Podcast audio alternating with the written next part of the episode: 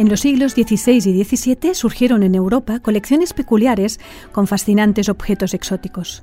Se trataba de salas privadas en casas de príncipes, aristócratas, burgueses y personas con inquietudes culturales. Recibían diferentes nombres según el país, como estancio, estudiolo, galería en Italia y gabinete de curiosidades o sala de rarezas en Alemania, Inglaterra o España. Para visitarlos se necesitaba invitación del dueño y estas colecciones surgían de la curiosidad por lo inusual y reflejaban el deseo renacentista de conocer y organizar la realidad del mundo.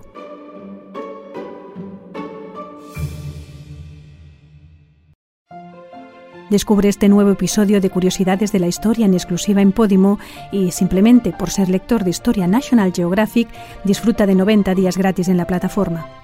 Entra en go.podimo.com barra es barra curiosidades y empieza a disfrutar.